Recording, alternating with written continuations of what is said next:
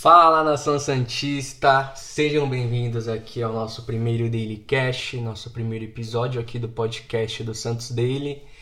E bom, como vocês viram aí, hoje iremos falar sobre Gustavo Henrique, Jobson e o retrofit da Vila Belmiro.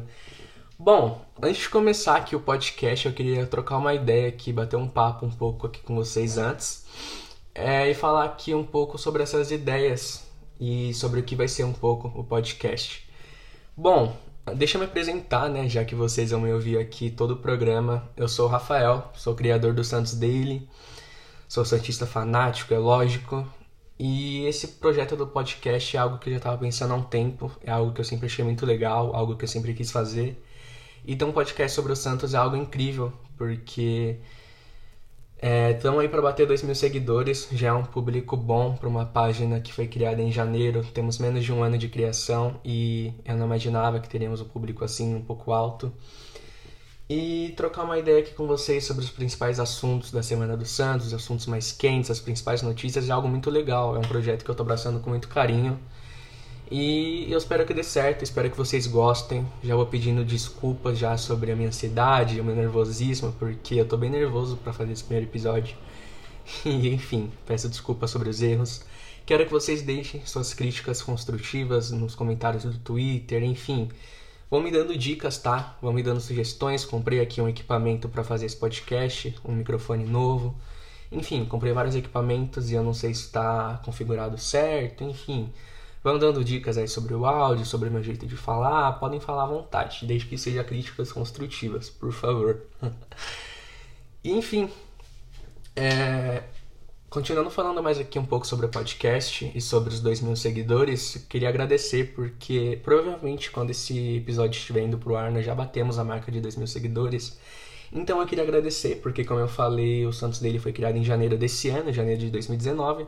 Não temos ainda nenhum ano, né? E já temos 2 mil seguidores, é um público muito grande. É algo que eu queria agradecer, algo que eu não imaginava. E enfim, mil vezes obrigado. De verdade mesmo. É, sobre o podcast, eu tenho metas, tá? De fazer entrevistas com pessoas que já passaram pelo Santos, seja ex-treinadores, ex-jogadores, já tem alguns contatos, enfim. Com parceiros também, que o Santos Daily tem diversos parceiros, páginas, jornalistas, amigos, enfim o programa não vai ser só eu falando, só eu falando e você ouvindo do outro lado. É, vai ter convidados, vai ter interação, vai ter com torcedores também, com seguidores. Você que está ouvindo isso pode estar tá participando do próximo podcast, quem sabe. Enfim, vai ter muita interação, vai ter muita coisa nova, vai ter muita coisa legal, vai ter muito quadro, enfim, não vai ser só um podcast comum, beleza? Lembrando que a ideia do podcast é falar sobre os principais assuntos da Semana do Santos, os assuntos mais quentes, fazer análises pré e pós-jogos, beleza? Enfim, sem muita enrolação, então vamos lá. Vamos começar falando sobre o tema de hoje, o primeiro deles, né?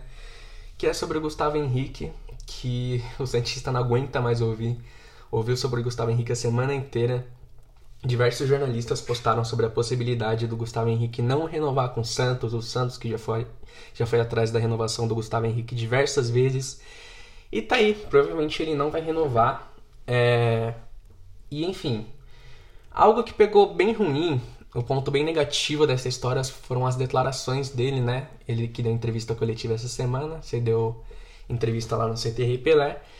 E talvez de todas as falas, a mais marcante foi a que ele falou que não se valoriza muito quem vende. É, que no Santos não valoriza muito quem, quem realmente se importa com o clube, mas sim se valoriza quem vem de fora.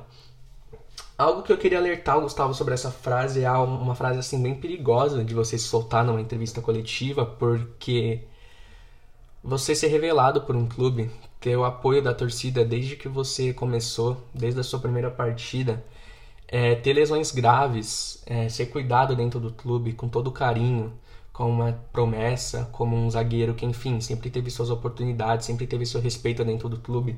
Você falar uma coisa dessas não pega muito legal. Ele também falou diversas vezes sobre seu interesse na Europa e, sinceramente, é, eu não vejo nenhum escândalo, nenhum absurdo do Gustavo querer ir para a Europa pelo fato de ser um zagueiro novo, de ser um zagueiro acima da média aqui para o futebol brasileiro. Eu acho completamente normal, acho completamente justo ele ter sonhos altos, ele sonhar com a Europa. E eu espero que dê tudo certo na carreira dele se ele realmente não renovar com o Santos, desde que ele respeite o Santos nesse processo da saída dele, desde que ele não saia pela porta dos fundos, igual fez outros jogadores, igual fez Lucas Lima, igual fez Arouca, igual fez Zeca. Lucas Lima talvez o principal exemplo deles, né? Que mesmo antes de sair do clube já estava, né, enfim, não vamos perder nosso tempo falando dele. Mas enfim, eu espero de verdade que o Gustavo respeite o clube nesse processo de saída dele, que ele provavelmente vai sair, né? Vamos já falar com um tom de despedida, porque é fato, infelizmente. E o que eu acho que a torcida tem que valorizar são os outros zagueiros do elenco, cara. Porque o Gustavo é sim um dos principais zagueiros do Brasil, é um dos principais zagueiros do elenco, mas essa temporada nós trouxemos o excelente Aguilar, é, mesmo com todas as suas falhas, enfim. É o primeiro ano dele aqui no futebol brasileiro, ele já mostrou diversas vezes ser um excelente zagueiro. Temos o ótimo Luiz Felipe, ótimo zagueiro. Temos o Poroso, Cara, eu já me cansei de falar sobre o Poroso no Twitter. Eu já cansei de me perguntarem sobre o Poroso. Eu falar diversas vezes sobre ele. O Poroso é uma das principais promessas sul-americanas, independente da posição. Ele é considerado uma das principais promessas sul-americanas, mesmo sendo zagueiro. Ele que nunca estreou pelo profissional do Santos e é convocado frequentemente para a seleção principal do Equador.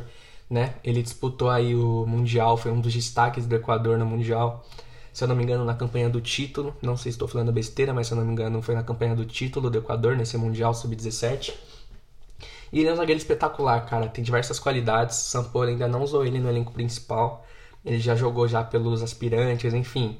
E com a saída do Gustavo Henrique, a torcida vem lembrando muito o nome dele, né? Pedindo por chances, mais chances do Poroso em 2020. Lembrando que quando ele veio para o Santos, é, ele tinha disputa também do Palmeiras. O Palmeiras também estava na briga pelo Poroso e também alguns outros clubes europeus. Ele acabou vindo para o Santos e eu acho que o Santos pode fazer muito bem. É, o, pode formar o Poroso um bom zagueiro, pode lucrar muito bem em cima dele, é algo que o Santos tem que olhar com muito cuidado, porque é um zagueiro que está em formação ainda, o Santos, enfim.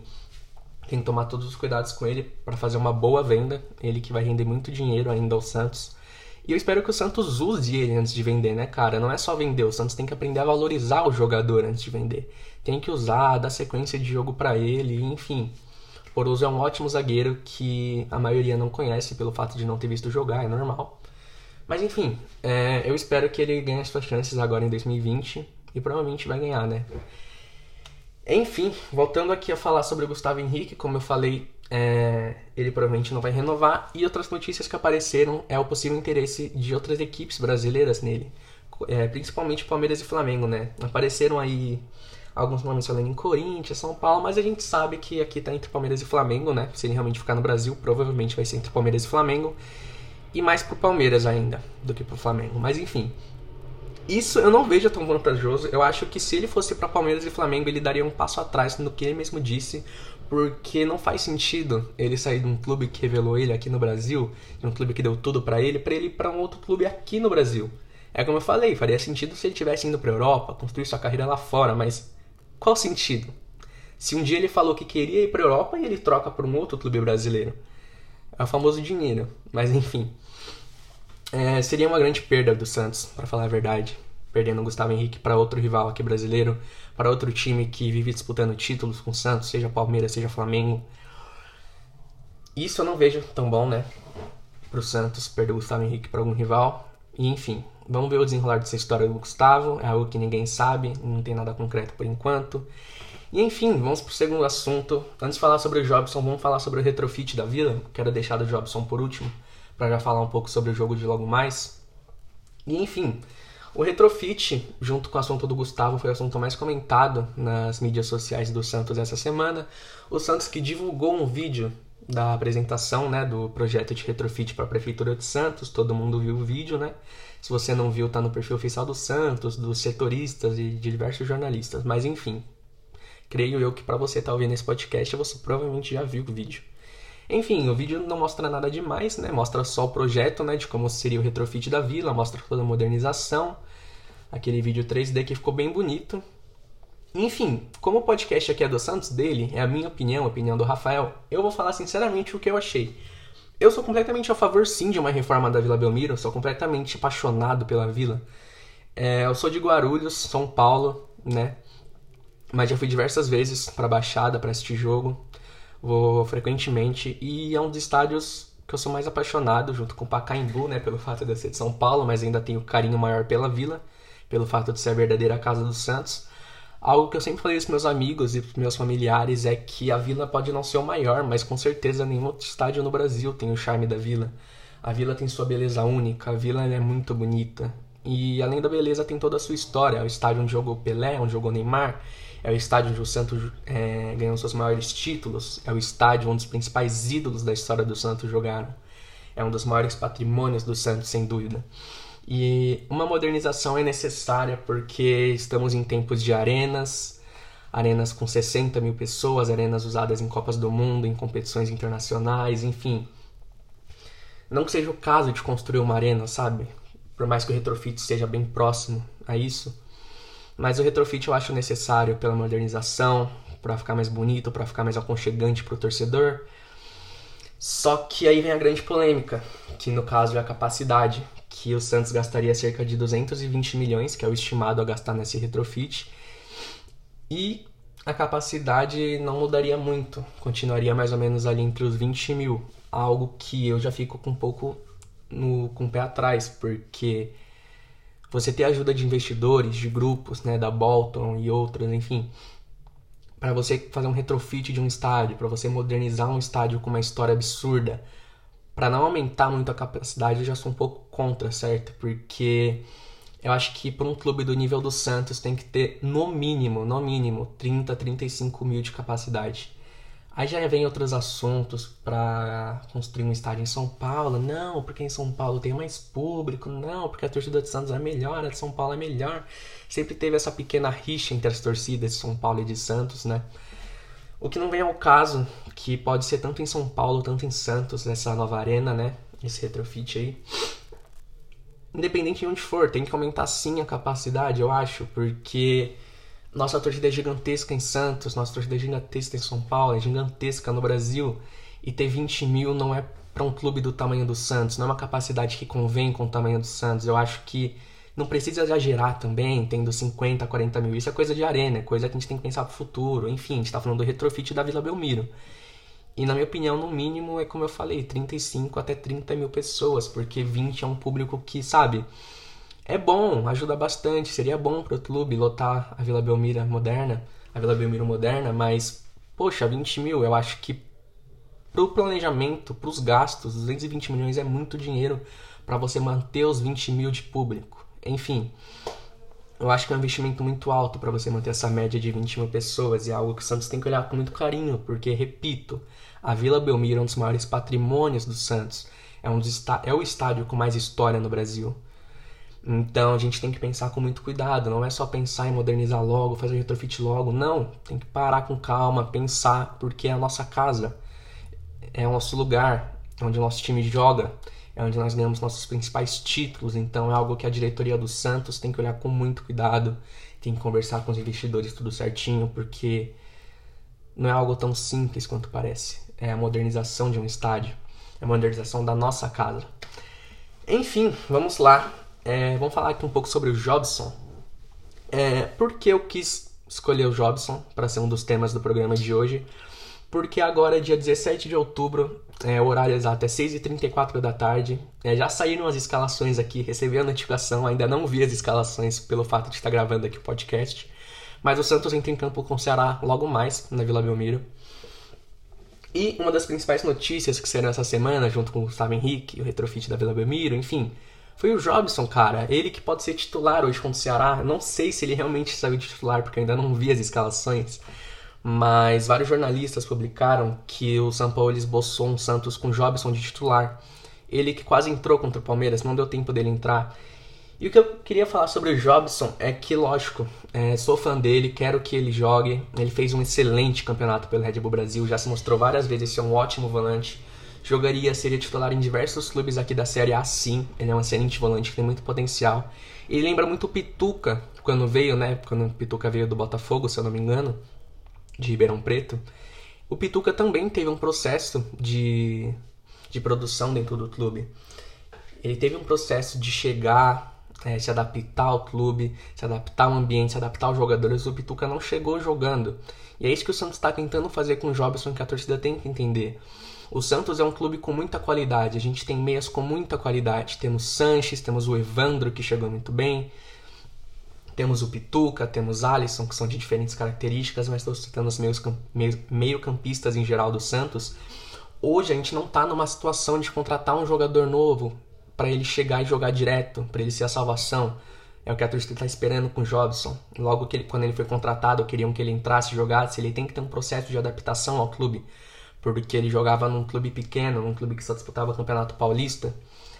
Então, ele chegar num clube do tamanho do Santos, se adaptar com jogadores, se adaptar com o ambiente, é um processo que demora um pouco. E eu entendo o São Paulo, eu entendo essa blindagem da diretoria de tentar blindar o Jobson, de tentar proteger ele, de tentar não colocar ele direto para possivelmente queimar o jogador. Porque o jogador tem que ter o processo de adaptação. Se tivéssemos uma emergência, numa situação em que o Jobson precisasse chegar para jogar, aí já é outra coisa. Mas hoje temos outros jogadores à altura, temos Pituca, temos, enfim, já falei diversas vezes. É, acho que o Jobson já teve o tempo de adaptação dele, né? Ele chegou mais ou menos no final do Paulista nós estamos se encaminhando ao final da temporada. Acho que é um processo bom já. Ele já ficou um bom tempo se adaptando. E eu espero que agora ele ganhe chances. É, sou a favor sim dele começar a entrar no segundo tempo, dele começar como titular contra não sei quem. Enfim, Jobson tem que ter o tempo dele, tem que mostrar também o futebol dele para a torcida. A torcida está esperando muito do Jobson. Espero que não se decepcione. Espero que eu não me decepcione, porque estou botando muita fé no Jobson. Enfim, vamos lá. O jogo já vai começar. Eu tenho que acompanhar o jogo, né? Você é, acompanha toda a transmissão aqui no Santos dele. O episódio já vai ficando por aqui. É, antes de encerrar, eu queria falar aqui um pouco sobre o Daily Cash, sobre a equipe do Santos Daily.